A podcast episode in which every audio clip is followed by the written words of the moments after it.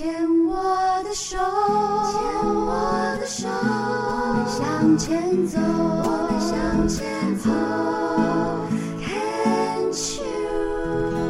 Cheers 牵手之声，欢迎收听由我 Debbie 姚代伟为大家主持的黛比的生命花园。大家好，希望大家在时序渐渐要进入夏天、春天要这个告一个段落的时候呢，其实应该是六月、七月吧。我们这个节目播出的时候，希望大家一样啊、不管。外界的状态，现在的环境如何？我们自己能够掌控的是我们自己的身心安顿。就算是也许现在身上正有病痛，但是我们只要自己能够好好的拥抱自己，接纳自己所有的一切，然后每天都能够活在当下，就是。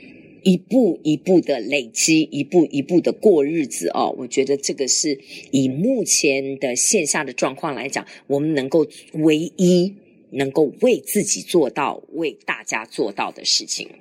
那今天在病床上房子的这一个单元呢，为大家邀请到的呢，非常感谢他，他就是杰西卡。杰西卡，你好，嘿，你好，大家好，我是杰西卡。呃，我的病龄是四年，是的。对，然后呃，我出离癌之初的时候，呃，因为父亲刚好过世，嗯，我也确诊呃乳癌，呃，其实当下是非常惶恐，因为对这个癌症其实一无所知，嗯，然后呃，没想到呃，就是要面临呃。双重的打击，嗯，呃，这个同时呢，当然我还是寻求积极的治疗，嗯，那只是说没有办法再有时间空出来去做第二意见、第三意见的咨询，嗯，其实有一点心里有点有点挂碍，就会有点担心，这是一个最好的选择吗？不过其实我的呃。医疗人员其实都蛮专业的，然后也很贴心的照顾我们，所以我一路走来，当然免不了会有呃治疗期间的一些比较痛苦的部分，对，譬如说呃心情上的呃纠结，嗯。嗯，然后有时候可能要面对掉头发，呃化疗是。开刀，呃标靶。呃，吃荷尔蒙药，欸，对耶，对对对，我在打断杰西卡一下，你你你四年前嘛，然后那时候确诊是一期，嗯、手术、化疗、标靶、放疗、停经针、抗荷尔蒙药物，然后四年的化疗、标靶二十三次，住院开刀四次，你是嘞？为什么这么曲折离奇耶？啊，就是，我就跟你讲。人生好难哦！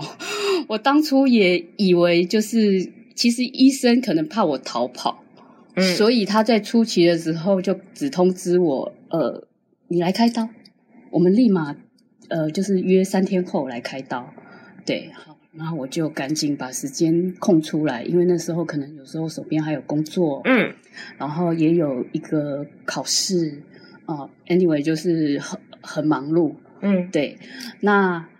就是这个情况之下，我就先开刀治疗。嗯，那之后那回诊回诊了之后，呃，他医生才告诉我说：“哦，你等于是你要做吃全餐。”但是他不是这样形容。嗯，但我我后来才知道啊，我去我竟然要化疗，要标靶，然后呃要打停经针，要吃抗荷尔蒙药，要放疗。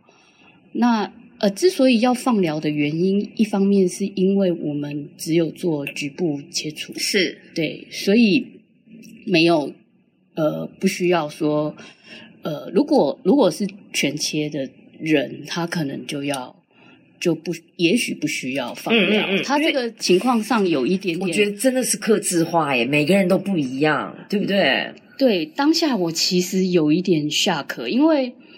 因为后来医生跟我们讲说，虽然我这个是一起，可是他是 HER2 阳性，对，哦，然后就是比较凶猛的这一种，对，相对比较凶猛的。但是我算起来运气也很好，因为表示说我有我有这么多药物可以来抵抗这些那个癌细胞。哦，OK，对，这个你从另外一个角度去思考，呃，它何尝也不是一件 另外一件让人欣慰的事情？是，是，对，所以，所以。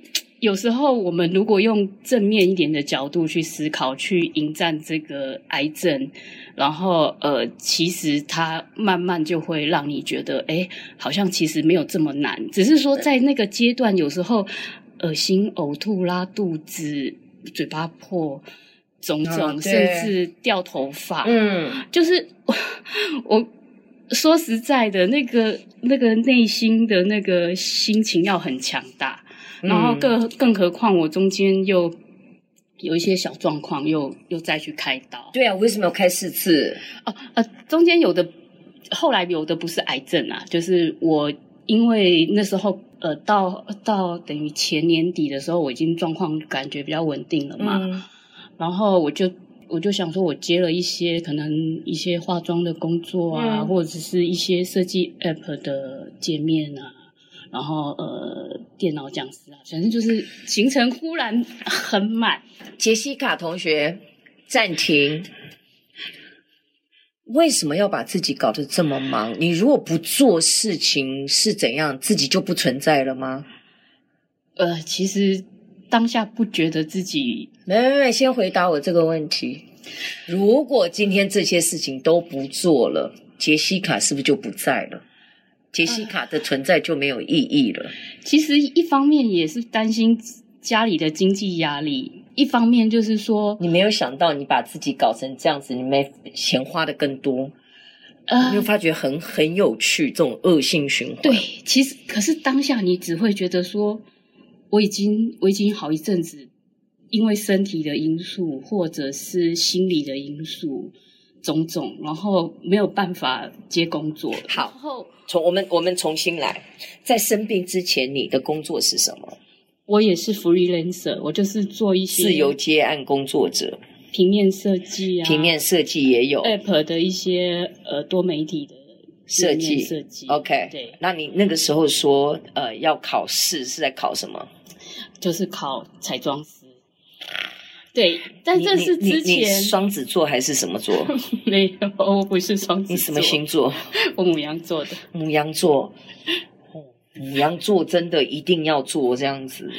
是只有我这样吗？没有，好像很多母羊都是这样，就是要一直做，一直做，不知道好像不做就很害怕自己会在这个世界上消失不见，很在意那个存在的那个存在感。对，很在意那个存在感。没有，其实我们是觉得要把握机会。有时候你怎么说呢？因为你想想看，我那时候已经疫情已经一波来了嘛，嗯嗯嗯，然后好不容易诶有工作来，那我们就会想说要好好把握。那在这个过程中，可能我觉得要更懂得那种爱自己。然后你不会，牡羊座不会。没有，我我我是因为那次跌倒装了两只钢板。我什么东西啊你？对我，所以我才说要慢活，因为在那之前，就是那几天我排满了工作，又去上课，所以我已经其实已经有一点到我的极限。对，你知道吗？我听到现在哦，可是我又是一个自己很自我纠结，觉得这个东这个工作或这这件事情我拒绝了，或者是我不把它做好，我就觉得我对不起我自己。你知道吗？其实我我我我从刚刚听到现在，我觉得很有趣。不能诶，要要我我只会用有趣，就是说 very interesting，就是你呈现出来的，就是我们初见面哦，嗯，你的声音里面透露着很多很多的颤抖，其实你是很不安定的一个人，你其实内心大概一直都在抓，一直都在怕，一直都在怕。我在这边太紧张。好，没关系。那还有一个就是说，我发现好有趣的一个原因是，我提供给你做参考。我从你刚刚讲的东西是，你很怕机会来了，你没有掌握住，你对不起你自己。所以你听从你心里的声音，就来什么就做什么。因为自由接案工作者确实是有 case 一定要接，不然的话，这个 case 做完，下一个 case 在哪里不知道。那这个不安全感绝对有，不管我们今天赚了几千几百万，只要有案子进来不接，真的会对不起自己。在你觉得对不起自己的这种状态之下，你把你自己搞得那么忙那么忙，我认为你的身体根本就不想接这么多，你的身体就在用各式各样的方法在告诉你要休息，够了，enough。那问题是，杰西卡，你有没有听到？所以装了钢板，所以开始刺刀，前中间还得了一个癌症，都已经要各式各样的方式在告诉你说停下来，慢下来。有啦，其实自从那个呃，就是脚受伤之后，其实我更更能有另外从另外一个角度去思考。我觉得人生有时候要慢活。对，我就不是有时候是真的要哈哈哈，不是不是这样吧？你看，母羊母羊座这一直都冲冲冲的，嗯，没有，因为我我真的会觉得说，真的就是呃，过了那个村没了那个店。你就没有掌握那个机会。你你结婚了嘛？对不对？对，有先生嘛？对，先生也有没有小孩哦，没有生小孩。对，OK，所以因为也没有生小孩，所以你就比较能够专注在自己想要做的事情上面去冲去拼。先生自己本身有事业有工作嘛？有有有，对，但是 你们又没有小孩，你们不错。对，那你写嘞？